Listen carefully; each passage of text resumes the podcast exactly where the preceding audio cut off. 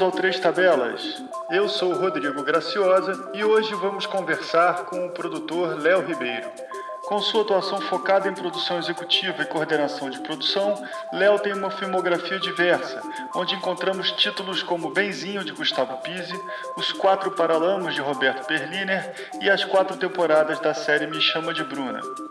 Em nossa conversa, falamos de como orçamentos são criativos, das singularidades dos projetos audiovisuais e muito mais.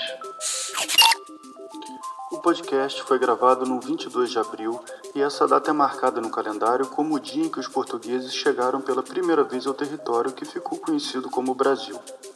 Naquela quinta-feira, 22 de abril de 2021, o dia em que gravamos nossa conversa, a Bitcoin desvalorizou 1,39%.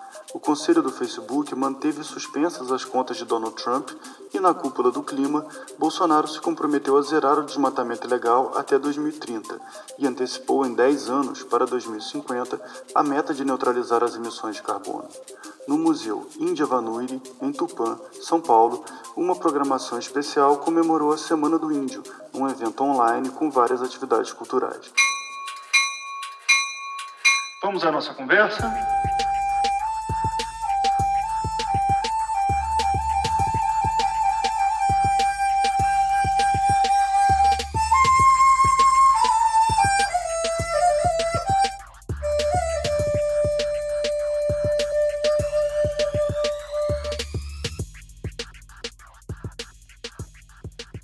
Seja bem-vindo, obrigado pela sua presença.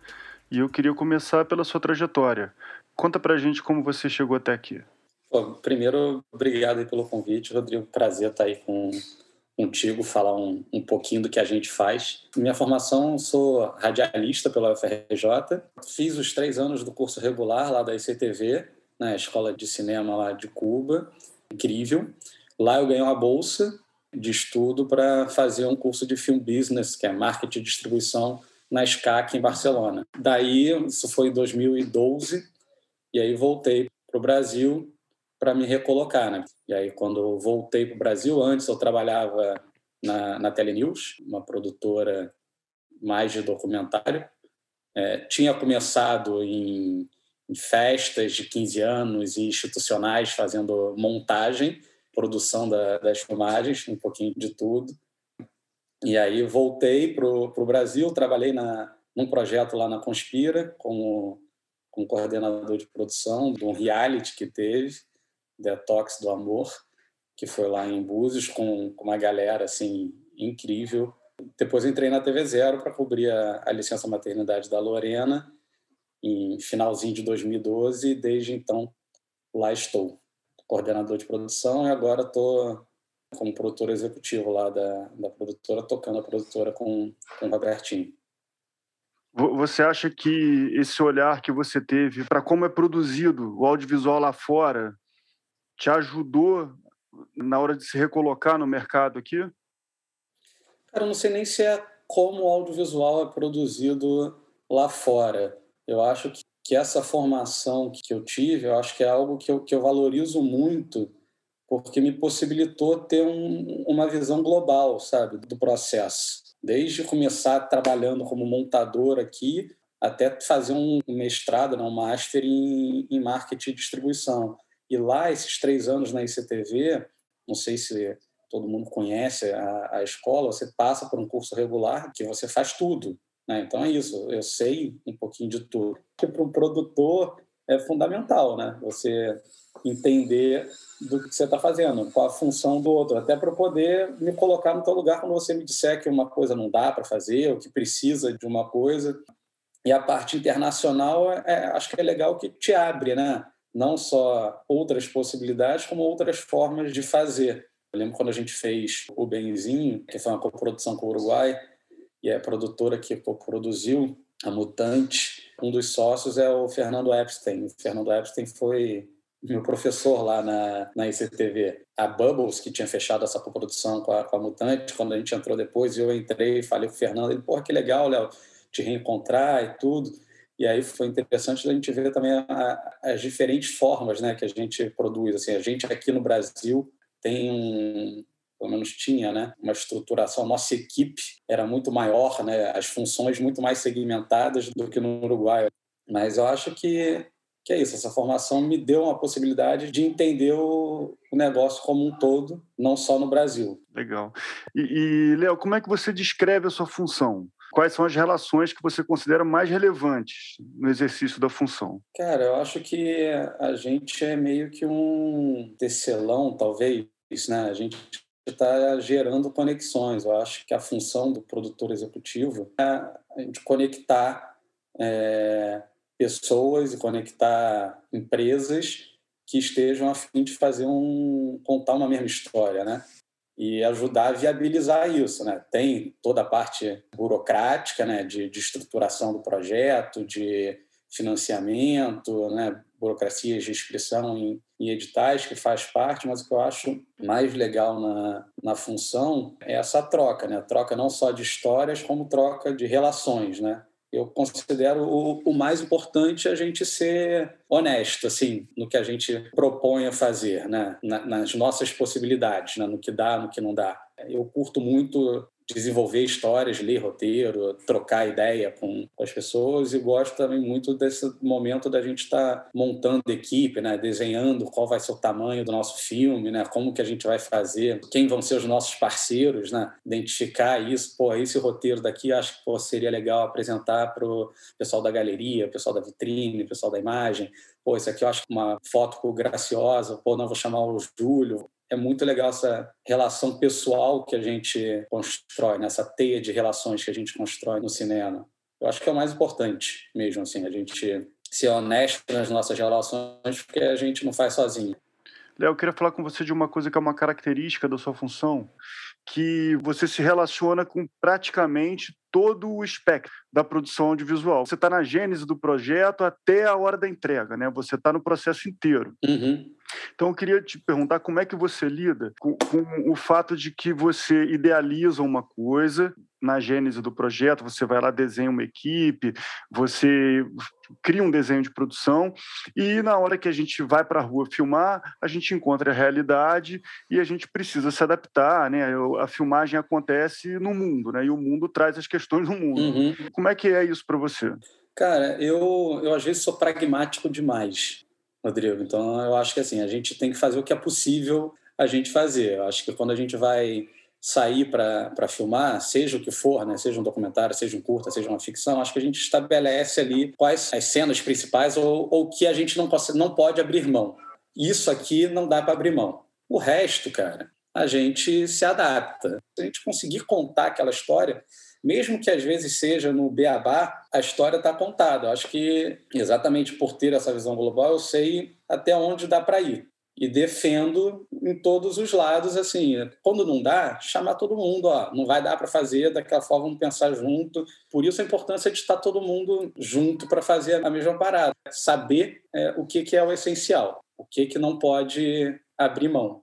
Tem coisas que às vezes há uma alocação que você não pode abrir mão e aí você vai ter que né, rebolar nas outras porque aquilo ali é fundamental para você tem vezes que, que não, que é só você garantir que aquela cena esteja contada, porque sem ela vai ter um buraco na cena.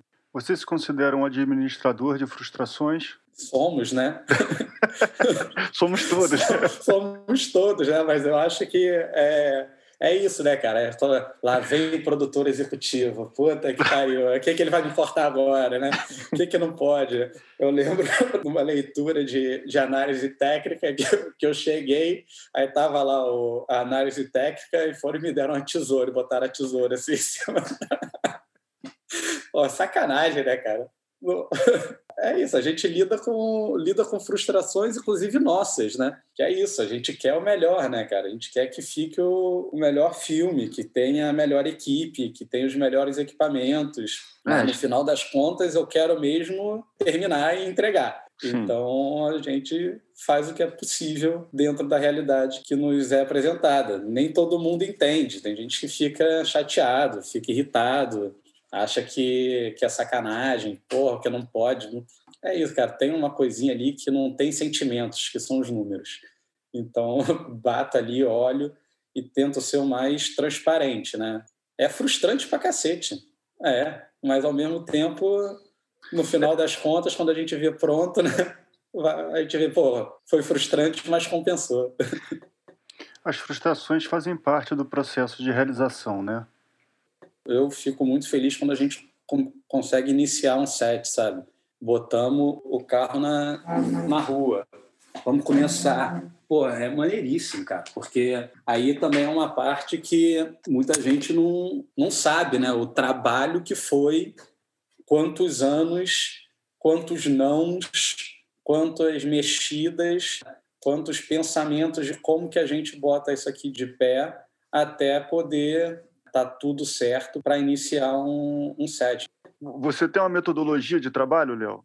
É, cara, eu, eu tenho as minhas manias, assim, né? Sei lá, eu tenho sempre de ter, ter o meu checklistzinho, né, para ficar passando o que que tem. É, procuro ser mais organizado possível nisso, né? De quais são as nossas prioridades para fazer. Eu trabalho muito com lista de tarefa e checando o que, que foi resolvido, né? E tenho muito, assim, quando a gente tá para começar e quando começa realmente uma produção, de estar tá sempre ali olhando o orçamento, né? Nunca largar de mão, saber exatamente não de memória cada linha, mas né, o grosso para quando acontecerem os, os imprevistos, é, saber de onde dá para puxar, o que, que não dá, o que, que pode, o que, que não pode. E eu gosto muito de conversar com, com todo mundo antes de começar, assim, de me colocar à disposição mesmo, de estar ali como parceiro e não que enxerguem como, ah, lá vem a produção metodologia de trabalho eu tenho ali no, no pré, né? Muito assim de pensar o financiamento, de estruturar, de, de pensar o negócio, né, da, da divisão. Tem uma metodologia para orçar, mas no, no dia a dia eu acho que é mais estar tá realmente no, disponível para conversar, né? Para roteiro, por exemplo, eu faço primeiro uma leitura despretensiosa, como leitor mesmo, para sentir a história, e depois faço uma outra leitura com pensamento mais de produção né, de muita locação, tem muito personagem, já pensando o que, que a gente consegue otimizar ou não, né, já para ter uma ordem de grandeza do projeto. Acho que é isso, cara. Eu tenho uma dúvida assim, em relação ao andamento do projeto. Quando o circo já está na rua, você tem liberdade para mexer no orçamento? Cara, eu acho que isso depende muito com quem você está, quem, quem, são seus parceiros. Assim, eu acho que o, o produtor ele tem que ter a liberdade de, de manejar o orçamento, porque senão, amigo, desculpa, não precisa de mim. O orçamento ele é uma parte criativa da, da história. Se você montar um orçamento, é você ser criativo para conseguir estruturar aquele projeto. Então, é, é, você define uma estratégia, né? Quando Exatamente. você está definindo uma estratégia. Exatamente. É, é, a materialização de uma estratégia que foi pensada lá atrás. Né? Vou destinar mais recurso para isso, menos para isso, mais para essa função, menos para essa, porque para mim isso aqui que é o importante. É um filme de época, vou destinar mais para o departamento de arte, departamento de figurino, fotografia e locação. Eu vou ter um fotógrafo que vai ter que ser muito bom para conseguir junto ali com o diretor de arte a pensar estrategicamente o que que a gente filma, como que a gente filma. Uma comédia eu preciso de um elenco muito muito bom que é quem vai segurar o papo, né? ali dos diálogos. Mas acho que tem que ter liberdade, mas aquilo que eu falei lá no início, você tem que ter transparência com os seus parceiros. Se você vai trabalhar com uma plataforma, é, eles têm mais ingerência sobre o orçamento, afinal de contas, a propriedade intelectual do projeto é deles, né? então o orçamento é deles, eles querem saber tudo. Quando você está trabalhando com lei, você tem lá os limites que a Ancine te, te impõe, que isso é um questionamento e a Marisa Leão fala muito bem né, dos parâmetros que a Ancine tenta te impor, de quanto você pode gastar em cada grande item, que ela acaba querendo fazer o trabalho do produtor, que é exatamente isso que você falou, o trabalho estratégico. Vou tirar daqui porque, para mim, é mais interessante, neste momento, investir aqui, porque eu acho que o filme vai ganhar. Cara, é isso, o orçamento ele é mutável o tempo inteiro. Você está sempre levando para um lado para o outro, de acordo com as necessidades que aparecem. É, tem momento que pode aparecer uma necessidade, você vai dizer não, não dá, e a gente tem que conseguir fazer com, com a forma que dá. Vamos buscar uma solução com isso aqui. Não, não tem que fazer, gente. Não dá para trazer uma equipe extra, não dá para trazer uma grua, não tem como ter mais um dia dessa locação. O que, que a gente faz? Aí vai ser desde o que, que vai ser beabá, plano contra plano, o que, que eu vou cortar de diálogo, o que, que a gente não vai fazer, o que, que vai ser adaptado. O orçamento ele é mutável porque o filme está acontecendo. É, a Marisa fala muito isso. Né? É diferente de uma obra de engenharia, cara. Você faz aquele planejamento, você sabe exatamente a quantidade de concreto que vai precisar, a quantidade de ferragem. Aqui não, a gente faz uma estimativa né, do que a gente vai precisar. Aí, amigo, choveu. Né? o ator ficou doente. A gente está trabalhando com pessoas, né? A gente está trabalhando com o nosso entorno. É, é diferente.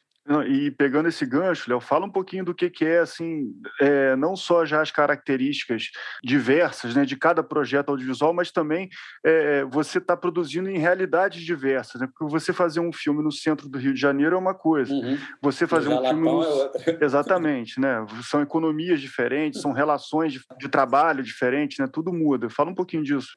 É, cara, eu acho que é um pouco do que a gente estava falando, se adaptar ao que se coloca, né? A gente é, eu falo dos projetos que eu tive envolvido, né? A gente ali na, na Zero, um momento que a gente estava terminando Bruna, que a gente filmou aqui Rio, né?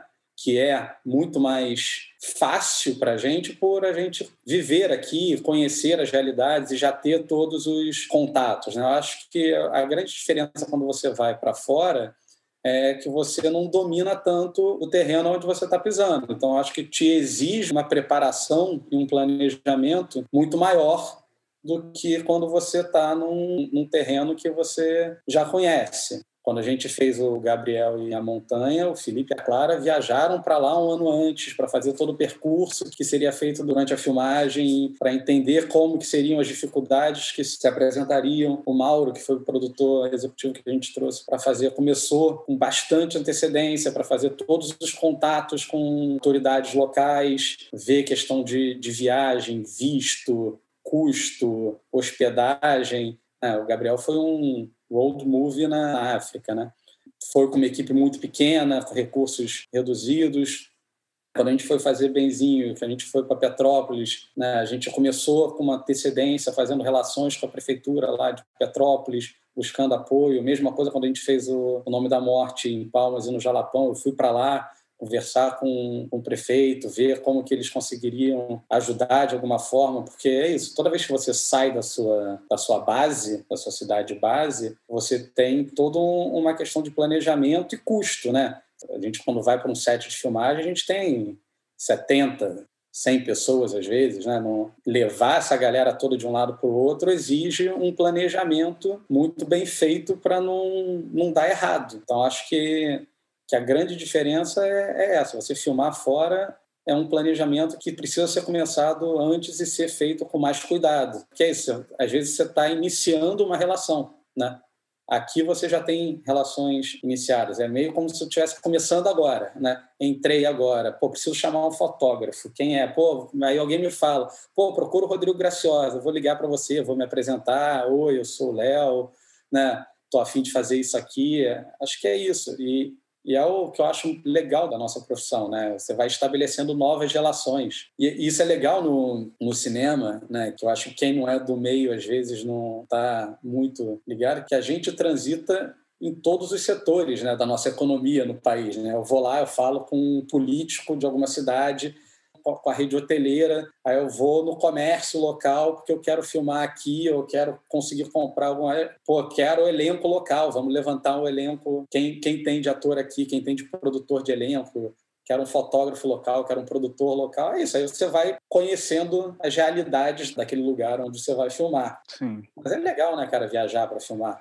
Ah, é maravilhoso, né, cara? Porque... Você, você curte, cara. Para você também tem uma dificuldade, né? De estar tá sei lá, aqui, pô, precisei de um equipamento a mais, pô, liga ali, pede, chega aqui rapidinho, você está no Jalapão, isso é, acontece, né? É, tem que lidar com o que tem. Mas aí eu acho que é isso, né? Numa viagem dessa, você tenta ir com tudo que você vai precisar, né? Não, não dá é. para chegar lá e falar, opa, faltou isso. É, a gente né? levou câmera reserva, por exemplo. Sim. Porque sim. imagina, né? Você quebra uma câmera até chegar, é. amigo. Não, e tem um lado humano disso que você está falando, né, Léo, que eu acho que está um pouco além da profissão, que é essa, essa possibilidade de viver experiências, né, cara? Que, sei lá, por exemplo, eu, eu fiz um, uma série documental para o Canal Brasil que eu fui parar na Ilha dos Lençóis, na costa do Maranhão, uhum. que é um lugar que tem um, um, uma vila de gente albina todo mundo é albino. Cara, sei lá, eu nunca iria fazer uma viagem turística para esse lugar. Pouco provável, sabe? Uhum. Provavelmente eu nunca saberia que isso existe, sabe?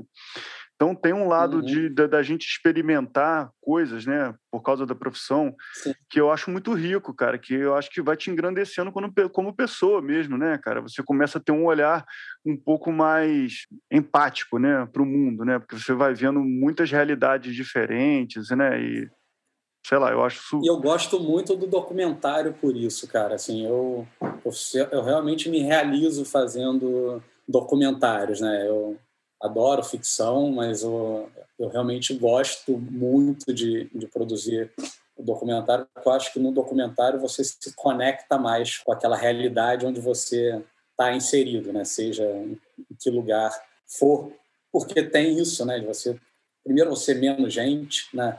E você ter uma, uma facilidade de se adequar às situações que te apresentam e de observar, né, e de escutar e de às vezes interferir, né, porque documentário também não é só observacional, né, você vai, uhum. mas de uma forma mais próxima, né. Quando a gente chega com, a ficção, a gente acaba botando o nosso mais o nosso ritmo, né, no local onde a gente chega do que se adaptar ao ritmo da onde está, né? Porque é isso, é muita gente, é muito caro, é uma estrutura muito grande, não temos tempo a perder. Se isso aqui atrasar, vai.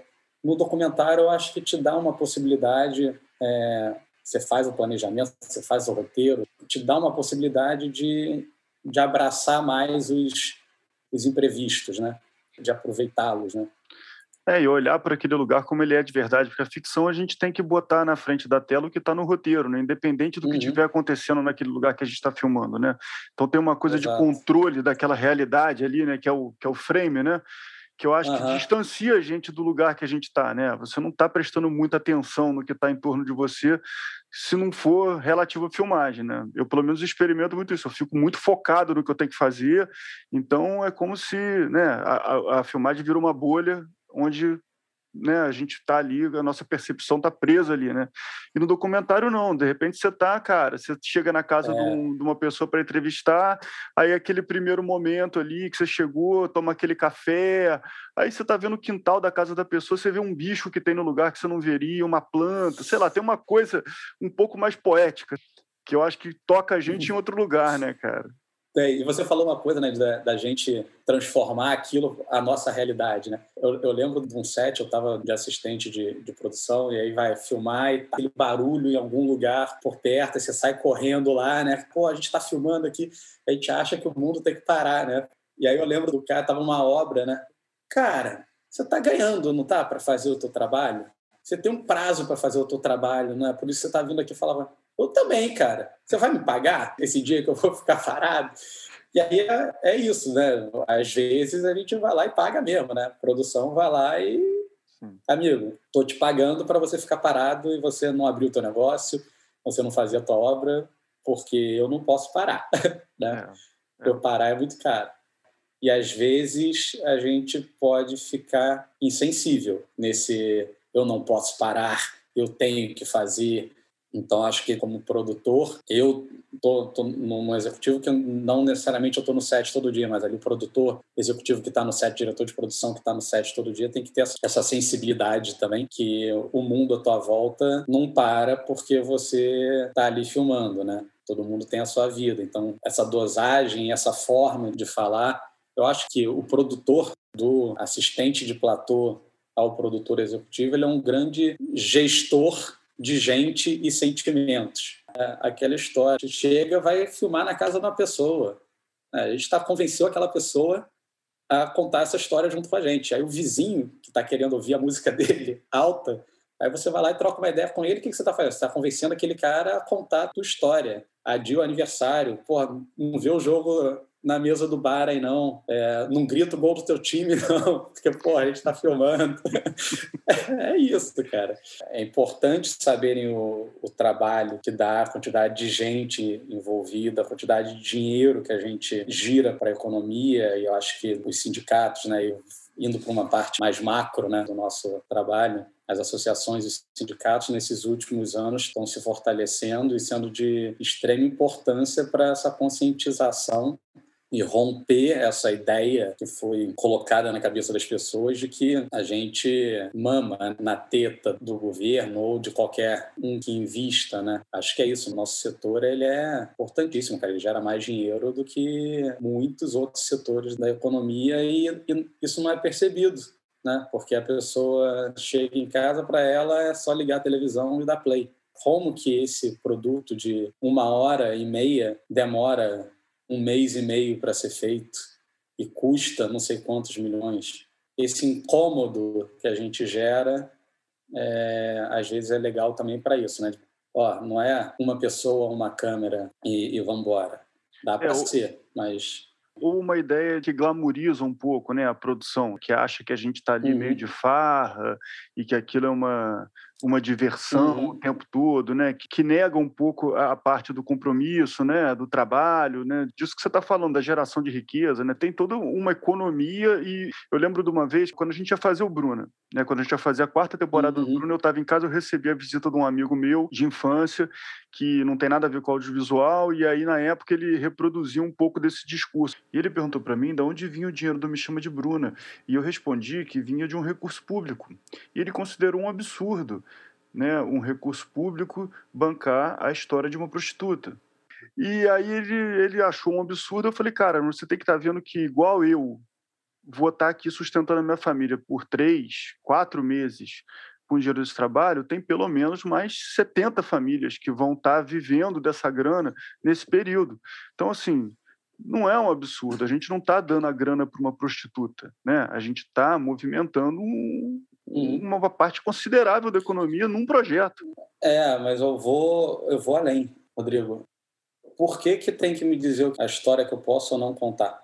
Ninguém impede de ninguém ir lá e fazer uma história que seja uma vertente política que seja, com um enfoque que queira dar, vai lá e conta, meu. Se você conseguir viabilizar financeiramente aquela história, se conseguir convencer parceiros a investirem dinheiro, porque é um dinheiro gerado pelo próprio setor, né? É importante que isso fique claro para todo mundo que não é do meio. E às vezes dinheiro direto do distribuidor, do canal, da plataforma, para contar aquela história. Por que, que tem que ter um, um filtro, gente? Se aquela história está sendo contada é porque ela interessa para alguém né? E no caso Bruna mostra um total desconhecimento da história que a gente está contando, porque se tem uma coisa no Bruna que eu acho incrível é que a gente fala de muitos temas sensíveis para a sociedade e que não são abordados, que as pessoas têm receio, têm medo, têm hipocrisia de falar. E tem que falar, gente tem que falar da puta, tem que falar do travesti, tem que falar de todos os assuntos, tem que falar do cara que acha que certo é o dinheiro mandar. Acho que tem que contar todas as histórias. Acho que não tem que ter essa limitação. Você não pode falar disso. Se eu não estou cometendo um crime, se eu não estou fazendo uma apologia a uma ideia criminosa, por que, que eu não posso contar essa história? Quem é você para dizer? Por que, que tem que ser o que você acha que eu quero contar? A gente estava no set da diária de imprensa, né, material promocional da, dessa quarta temporada, quando rolou lá o, o famoso discurso do nosso atual presidente querendo direcionar o que pode e o que não pode, dando como exemplo o Bruna, né? De tipo de filme que não poderia ser feito. Cara, um filme que foi sucesso de bilheteria, que gerou dinheiro para cacete para o país, para todos os investidores públicos que botaram dinheiro receberam de volta. Tem gente ganhou dinheiro, não só a produtora. Por que não? Tá Sim. certo, gente. A gente consome isso de fora e consome isso de fora com incentivo fiscal. É errado a gente achar que Hollywood trabalha sem incentivo fiscal. Hollywood trabalha com muito incentivo fiscal. Todos os lugares que eles vão filmar dão incentivo. Por quê? Porque entende que o cinema é estratégico para o país, que conta a história daquele grupo, daquele país. Né? A gente tem o, o, o mecanismo que viajou o mundo inteiro e tem o posicionamento político ali, que não necessariamente é o meu posicionamento político. Isso significa que não deveria ser feito? No momento que foi feito, minha opinião é não, não deveria ter sido feito no momento que foi feito. Não significa que essa série não deveria ser feita. Eu acho que tem, tem uma questão de, de timing, né? É, ali. Mas, cara, é isso. Vai lá, conta a tua história, cara. O audiovisual, ele é uma indústria. E como indústria deve ser encarado. Me cita uma indústria, um setor industrial do país que não tenha benefícios. Você vai para a indústria automobilística. quantidade de incentivo dado pelos governos para a indústria automobilística é infinitamente maior do que para a indústria é, audiovisual e cultural. Turismo recebe benefícios, indústria farmacêutica recebe benefícios do Estado, agronegócio recebe benefícios do Estado, tecnologia, informar, recebe benefícios do, do Estado. Por que, que a cultura não pode receber? É um pilar estratégico de construção de uma imagem de um, de um país e de um, e de um povo. E dá retorno. A cada real investido voltam dois e meio. Dá retorno financeiro. Dá retorno financeiro, dá satisfação da pessoa ver a história que lhe é comum na tela do, da TV, do cinema, no palco do, do teatro, num show, de você escutar uma música que conte a história daquela região, da, daquela pessoa, que divide com você um momento no tempo e no espaço, né, no, nesse, nesse universo. Então, por que, que a indústria cultural é, ela é vista como menor do, e menos importante do que as outras? A gente está aí mais de um ano de pandemia, não fosse a indústria cultural, como é que a gente ia estar, tá, cara? Como é que a gente ia estar tá se não pudesse ver um, um, filme na TV, uma live de música, uma peça de teatro transmitida online, escutar uma música no, no teu aplicativo de música favorito? Como é que a gente ia estar tá se não fosse a cultura? Nesse momento em que as outras indústrias deram uma, uma desacelerada. A cultura que nos salvou, cara. A gente está vivo aqui hoje, a gente está aqui conversando porque é, aí começando a dar filosofada, né? A cultura e a arte possibilitou que a nossa mente, que a nossa realidade fosse além desses metros quadrados das nossas casas. Eu particularmente não vejo o Big Brother, é porque a mim não, não, não me prende. Mas, gente, sensacional. É um programa de entretenimento que está unindo milhões de pessoas para discutir e gerando conexões em torno de um tema. Você pode discutir a qualidade, se você acha que é bom, se é ruim, mas é um produto cultural. Sim. Um produto cultural que reflete o nosso tempo. É, e a questão do gosto que... é relevante quando você tem isso que você está dizendo, né? Quando você tem questões maiores que são tocadas e que gera essa discussão, né? Porque a gente está falando aqui, na verdade, de questões que são reflexos da nossa sociedade, né? É Independente e Rodrigo gostar da forma do Big Brother. É, Rodrigo, você não gosta? Não vê. Isso. É muito simples, cara. Eu não gosto disso. Não vê. Ninguém está te obrigando a ver. É. Ah, não concordo com essa peça de teatro. Não vai ver. Não faz, não divulga Agora, isso não pode ser feito, por quê? Para alguém aquilo faz sentido. Tá tudo certo. Léo, vamos falar de produção de conteúdo. Como você vê a produção de conteúdo no Brasil? Cara, eu vejo nossa produção de conteúdo riquíssima, assim. Eu acho que a gente tem talentos fortíssimos para contar qualquer tipo de história. E a gente está vendo isso. Quando a gente consegue viabilizar, você tem aí as séries brasileiras da Netflix indo bem, tem os nossos filmes viajando os festivais e, e você tem séries também feitas com menor orçamento. Do exemplo lá, o Gilda, do Pise, série do Canal Brasil com um orçamento infinitamente menor do que Verônica, por exemplo, e indo bem também internacionalmente, né? Acho que temos excelentes contadores de história. Acho que temos, às vezes, uma, uma maior produção de um certo tipo de conteúdo, aí eu estou falando basicamente da comédia, que eu acho que é por uma questão aí sim mercadológica e financeira. Comédia é mais fácil e mais barato de fazer. Por que você precisa para fazer uma boa comédia? Você precisa de uma boa história de bons atores. O que, que você precisa para fazer um filme de ação? Você precisa de dinheiro, além de uma boa história de bons atores. Porque para você fazer explosão, para você fazer perseguição, você né, tem que fechar a rua, você tem que ter efeito especial, você tem que ter dublê, você tem que ter figurante para cacete. Uma comédia, você bota dois atores dentro de um estúdio e manda ver, cara com um bom texto, uma boa atuação, uma boa decupagem de câmera, você conta uma, uma história boa. Você não faz um filme de ação assim. Né? Então, acho que tem aí uma questão orçamentária que, com a chegada dos grandes estúdios, né? aqui no Brasil, estou falando Disney, Netflix, Amazon, com um investimento maior, possibilita que outros tipos de conteúdo possam ser, ser feitos. Não que isso inviabilizasse. É, a gente tem aí exemplo de séries e filmes de, de ação muito bem, bem feitos, utilizando a nossa criatividade, né? nosso talento, mas se você tem recursos e possibilidades, você tem um valor de produção maior, né? o orçamento de um episódio de Game of Thrones, a gente está fazendo dez filmes. É. Né? é muito desigual. Então não pode comparar coisas completamente diferentes. E temos, com as limitações que temos, coisas que vão, vão muito bem, né? É, temos histórias muito bem contadas, né? Com pouca grana. Tem a série do Pedro Van Kruger, né? Que passou no, no Space um dia qualquer. Sim, um projeto de gênero policial que pediu uma outra escala de orçamento, né? Cara, com um baixíssimo orçamento, super bem realizado, assim. Não, e ele fez um longa e uma série, né? Ele, ele é. conseguiu produzir ali, contar a história em dois formatos, né? Que é uma inteligência, formatos, né? então... né? Uma inteligência de produção que você tem que ter, né? Para adequar é. as coisas e então. tal. Então você vê ali, tem as suas limitações, você consegue ver, mas, pô, muito bem feito.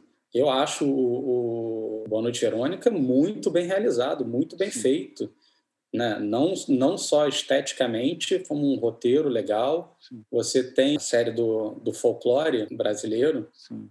os efeitos incríveis. Sim. Sensacional, gente. Estamos levando o nosso folclore para o mundo. Olha, é isso, né? A importância do audiovisual é isso. A gente conhece os folclores americanos, é. os feriados americanos, as histórias americanas. É isso. É uma forma de, pô, isso aqui existe, legal é possível que alguém na China, sei lá, na, na, na Tchecoslováquia esteja... Conheço o Corupira. O Saci, é, é, isso aí. É, é pô, Isso é, pô, isso é maneiro pra cacete, cara. É, é, é, o que, que me fez querer trabalhar nesse, nesse meio louco, né? Que é isso, pô, vamos contar histórias que importem, né? Que toquem, que, que levem alguma, alguma mensagem que seja, que gere algum tipo de sentimento na pessoa. Acho que a gente, é, o audiovisual é uma forma de entretenimento, mas é uma forma de você provocar discussões, né? Uhum. levantar discussões, é, assim como a literatura, assim como o teatro. Acho que é isso. Você coloca temas que acontecem no seu entorno, né? na sociedade que você vive, seja no tempo atual, seja algo passado, e, e, conta essa história. Né? A gente tem lá um projeto de adaptação do livro da, da Eliana Alves Cruz, o, o Crime do Cais do Valongo, que se você não leu, eu recomendo que leia e quem estiver escutando a gente aqui também, que denuncia ali do Valongo, o maior porto de chegada de escravizados do mundo. Uma história que parece que não aconteceu aqui no Brasil, né, gente? Que é negada, não né? Conta. Na, na história oficial é não conta, né? É, Pô, gente, queremos contar essa história. Vamos lá. Vai ter gente que vai, não vai gostar, ah, panfletário, não sei. Eu só acho que é importante contar essa história. Como a gente achou que era importante fazer lá o Eu Sou Assim, né? Que, que você participou também com a gente, a série, com pessoas com algum tipo de síndrome, transtorno. Você tem que ver o diferente. Você tem que ver o que você não, não quer ver, para onde você desvia o olho não digo que esse é a única função da cultura e das artes, mas é uma das funções da cultura e da, e da arte como um todo, né? Jogar luz para onde a gente não, não quer olhar. E aí você pode fazer isso de uma forma divertida, numa comédia, em que você vai consumir aquilo rindo e depois vai parar e vai, caraca, né? Isso que eu acho legal, cara, do nosso trabalho. Essa vasta possibilidade, né? De fazer rir, fazer chorar, fazer se divertir, fazer refletir. Legal da, dessa profissão que eu, que eu exerço, né? da produção executiva, como você falou, de estar em todo o processo. É isso, você vê uma ideia, aí você ajuda aquela ideia a ficar na armadura, aí apresenta para alguém que, porra, acha aquela ideia legal, aquela ideia vira um roteiro, seja de ficção, seja de documentário, vira um projeto, que aí você vai convencendo pessoas a chegarem juntos e contarem aquela história com você. Tem gente que vem porque só você está pagando. Vem cá, tô te pagando, vem cá, faz aqui o seu trabalho. E tem gente que embarca mesmo, né? Porra, que história maneira, vambora. Porra, não tem dinheiro, tá tudo certo, vambora, vamos fazer porque eu acredito nisso, me paga menos aí, o importante é a gente realizar. E para isso é, acho que é importante ter, ter crédito. Crédito no sentido de credibilidade. Né? Eu acho que é isso. O Léo, você acha que esse engajamento das pessoas envolvidas no projeto já sinalizam que vai ser um bom produto audiovisual? Não. Não, né? Não. Não. Significa que a gente gosta daquilo só. que a gente acredita que, que vai dar certo. Pode ficar uma bela de uma porcaria. Pode, né? No, eu acho que, que potencializa as chances de ser um negócio legal, porque eu, eu acredito que tudo que você faz com uma paixão, né? Você procura dar o seu melhor e fazer da melhor forma. Mas isso não é garantia de, de sucesso para nada, né? Pode não funcionar, né? Quais são as coisas que te fazem acreditar que aquele projeto vai ser um produto legal? Tem coisas assim que você já identifica de cara, que te tocam? Que... Cara, eu acho que se você tem. Primeiro, é ter um tema bem definido na história que você queira contar. Né? Eu acho que isso é um dos pontos principais. assim. Às vezes, você. É, a forma como aquela história está sendo contada ainda não está pronta, né? mas você identifica ali que a essência da história, né, o tema, o assunto que vai ser contado é um assunto que ou acreditamos que é relevante de ser falado no momento, está sendo conversado, está sendo é, discutido, ou que não está sendo e precisa. Acho que isso é um é ponto. E outro é quando você recebe algo que te toca, né, de alguma forma. E aí eu acho que aí vem um segundo ponto, que é ver se aquilo está bem estruturado ou não, porque às vezes pode ser um tema muito legal, muito relevante, mas a forma como ela está sendo contada não é boa. A primeira coisa que eu paro para pensar é: é um tema que eu acho que tem relevância de ser contado no, no momento?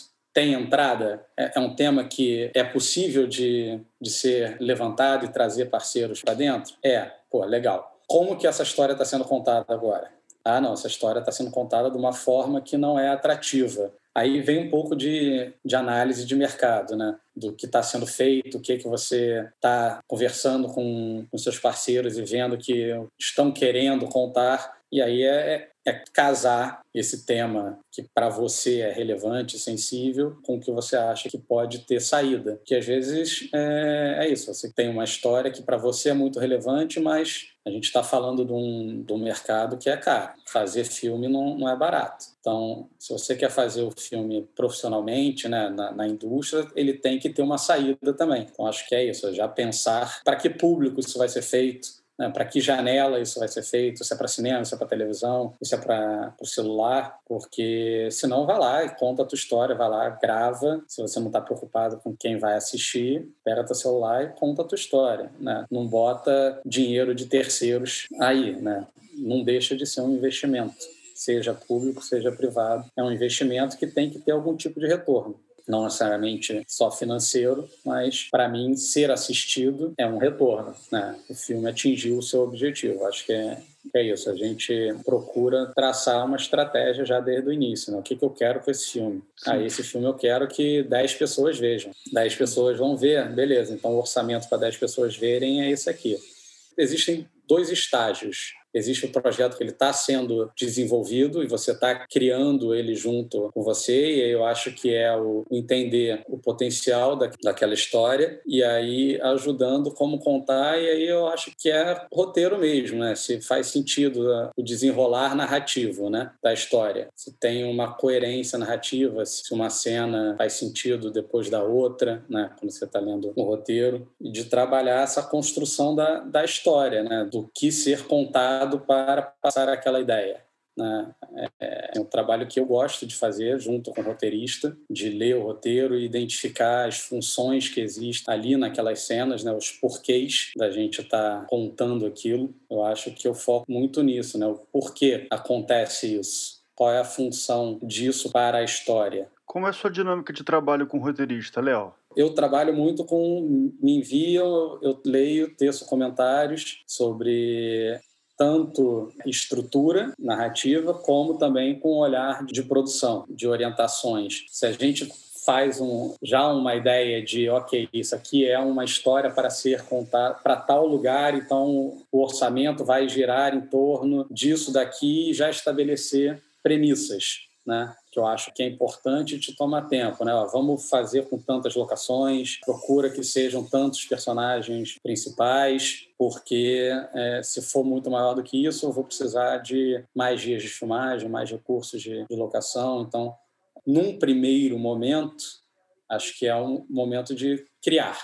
Cria, estamos ali com a história. E aí depois a gente vem com um direcionamento. Diferente, por exemplo, se você parte para algo mais de encomenda, né? que você já sabe qual vai ser o, orçamento. Aí você já dá a orientação, ó, cria, eu quero uma, uma série com oito episódios que vão ter que ter três locações principais. Eu posso ter sete personagens, principal, secundário, e no máximo 70 atores no projeto. Você já dá uma, uma diretriz. Isso varia também de acordo com o tipo de projeto que você está fazendo. Então, eu leio com os dois olhares, tanto narrativo, de estrutura narrativa, de né, pensar mesmo né, no, no, desenrolar da história, no, nos beats que precisam acontecer para aquela história ser contada, né? Aquele livrinho, né? Ponto de virada, ponto uhum. médio, né? O que, que move a, a história para frente, né? Pensar nisso e também com olhar de produção, pensando na, na otimização do, dos recursos. Né? Ah, essa cena precisa ser nessa locação, que aí é um, pode ser algo com o roteiro já pronto, como pode ser algo com desenvolvimento do roteiro em, em andamento. Queria te fazer uma pergunta, assim, acho que para a gente concluir, que é como você gostaria de ver o audiovisual brasileiro daqui a 10 anos? Como que eu gostaria de ver o audiovisual brasileiro daqui a 10 anos? Cara, eu gostaria de ver o audiovisual brasileiro daqui a 10 anos potente, forte, produzindo a história que for para ser contada em qualquer lugar do mundo. Eu acho que tem potencial para que as nossas histórias viajem o mundo. Então, eu espero que daqui a 10 anos a gente consiga retomar o que a gente estava há quatro anos atrás e continuar aquela curva de crescimento, com mais produções, mais produções diversas, produções em todas as partes do país e contando história para o mundo inteiro e uma indústria forte que consiga deter a propriedade intelectual das suas produções, que a gente possa levar a nossa, a nossa cultura e as nossas histórias, das mais diversas que sejam. Nosso país é um país continental, né? Então a gente tem muita história para ser contada e de todos os tipos. Eu espero que a gente valorize mais o que a gente faz aqui. Acho que a gente critica muito nosso, a nossa produção é, e é muito mais benevolente com coisas que chegam de fora. Então, vejo daqui a 10 anos eu vejo um audiovisual brasileiro muito forte, cara. Muito forte, porque a gente é, é forte, porque a gente é unido e a gente se reinventa na, nas dificuldades e nas, nas crises. Então, não vai ser esse governo que vai fazer com que a gente desista de fazer o que a gente sabe fazer. Gestões passam, como já passaram antes, e o audiovisual tá aí, cara a gente vai continuar contando história. Isso eu tenho certeza absoluta, assim. É, a gente vai continuar contando as nossas histórias e levando a nossa cultura para quem quiser ver. Tenho a menor dúvida disso.